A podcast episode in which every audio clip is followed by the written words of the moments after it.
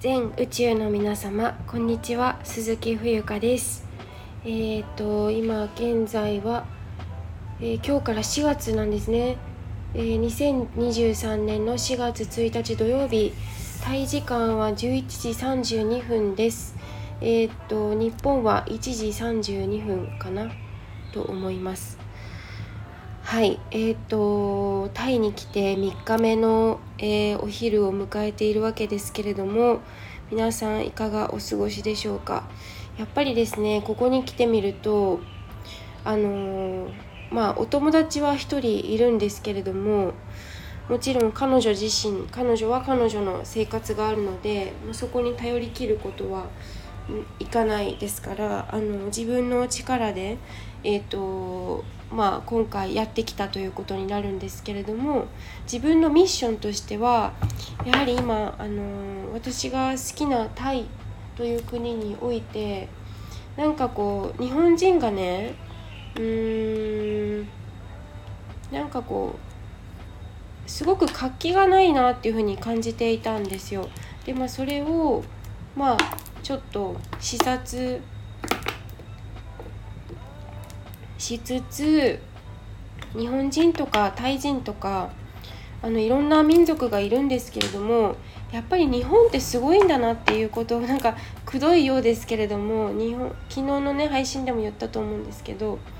あの本当に日本に生まれてよかったというか恵まれているっていうことに改めて気づかされるしうーんなんか自分を知るための今ねノート更新してるんですけどやっぱりいい人に出会うっていうことだったりとか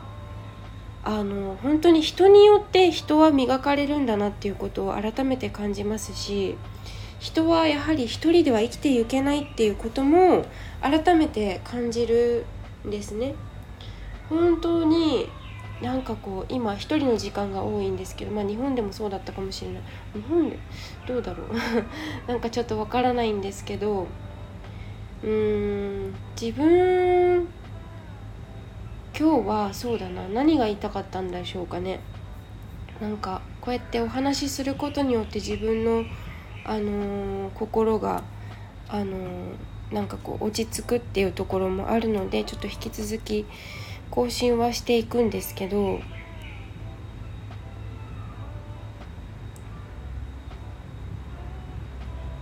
えー、っと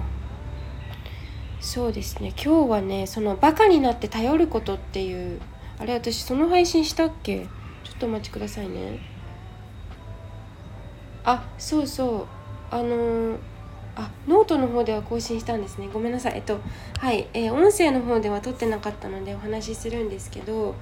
あのバカになって頼れっていうことですね。えっ、ー、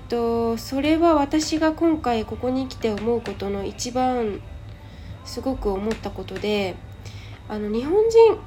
なんだろうあの多分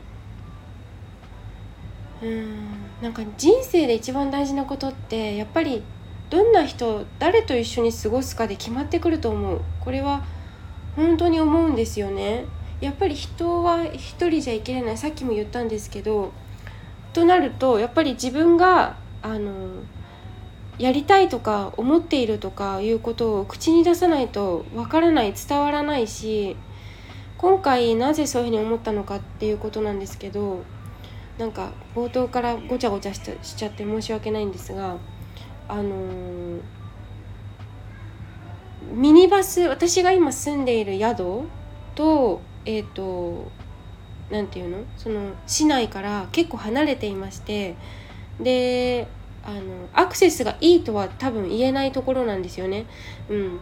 自分ではちょっといろいろ調べたつもりだったんだけど甘かったっていうかかなり、えーと、徒歩だと1徒歩っていうかこんな暑い中歩く人はいないと思うんですけど あの1時間ちょっとかかるような場所にいるんです私今。はい、でえっ、ー、と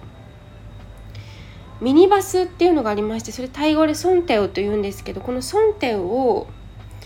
自分の手でこう止めないとあのバス止まってくれないんですよねでそれを眺めていたらただただ時間が通り過ぎていくだけであのどこにも行けないし帰っても来れないっていう状況なんですよね。でなんか私本当にあのまあ人から見たら何やってんのか分かんない人だったりとかなんかタイがとりあえず好きな人とか分かんないどういうふうに思われていろんな見方があると思うんですけどうーんなんかすごく社会性に富んでいるっていうふうに印象を抱かれる方もいらっしゃると思うんですが決してあのすごく積極的なタイプではないんです。あの幼少期はですねもうすごい泣き虫だったしあのなんかすぐ何か批判されたりとかされるとすごくシュンってすぐなっちゃうしなんかそういう人だったんですけどでましてや一人旅なんか絶対できないような人間だったんですね。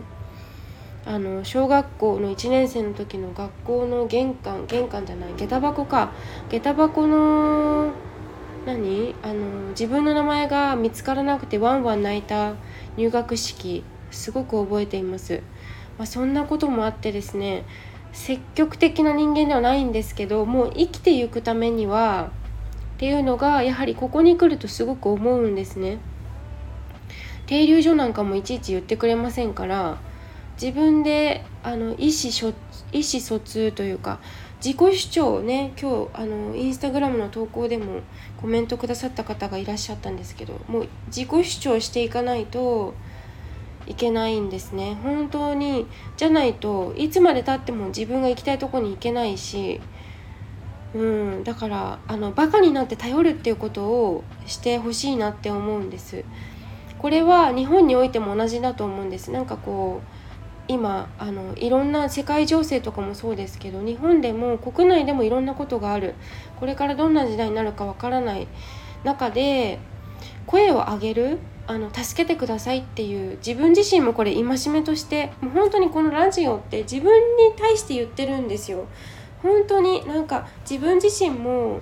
できできればというかこういうのに弱い人間なので助けてって自分から言えないしなかなかでもあの勇気を持ってこのミニバスに乗ってるお客さんとかね他の地元の人たちに声を自分からかけてここに行きたいんだけどご飯食べたいんだけど屋台どの辺にありますかとかもう本当に聞きまくる。はい。でっていうのも身振り手振りだったり英語とタイ語をね駆使してあの意思疎通なんとか取っているんですけどあのバカになるっていうことは結構大事かなと思いますね。変なプライドとかもう投げ打ってあのすごい喉乾くなんか本当にうんあのすごくそこが一番大事なんじゃないかな日本人の方もね日本にだけ住んでいるとなんか何がなんかこうすごく丁寧にねあの電車のアナウンスとかもそうですけどあの何遅延とかでもさ申し訳ございませんみたいなことがあるんだけど全然私はそこ申し訳ございませんってちょっとちょっと違うなと思うんですよね意味合いが。でそれはなんか遅れることってやっぱりあるし早まることはなくてもねなんかこう自然の摂理っていうか見えない力みたいなものも動いていると思うからなんか変に日本人ってすぐ謝るよなとか思ったりもするんですね。うんだからまあいろんな人間の方があの住んでいる中でやっぱりでもね日本っていう国は本当にまあいろいろ高い高いですね。やっぱ東南アジアこちらに来るとすごく安いのであの家賃なんかもそんなにかからないし初期、まあ、今はね保証人とかなくても入れるような UR 賃貸とかあるけれどもそれでもね家具が全部揃ってるわけじゃないしあのいろいろ不都合とかはあると思うんですけど、まあ、完璧なところはねないのでね。うんなんか今日何が言いたいのか分かんない感じになっちゃったんですけどあのー、本当にバカになって頼る力っていうのが今後ますます必要になってくるような気がします。うん、でなんかこう皆さんすごくこちらの人はフランクですねまああのー、リゾート地っていうのもあるかもしれないんですけど、まあ、どこの国か分かんないけど隣に座った人がね話しかけてくれたりとか、まあ、それはちゃんと人を選ばないといけないと思うんですけどうん。あのそうだから待ってて口開けてて、ま、口開けて待ってても何もないよっていうことがちょっと今回言いたかったのと全て自己発信でいかないとですね、まあ、埋もれてしまうっていうのが一つあるかなと思って、まあ、日本の人もねあの今結構離婚してる人も多いからあの本当いろんなことが離婚が悪いことじゃないと私は思うんです。全て体験だと思うから失敗なんてことはないと思う。ただ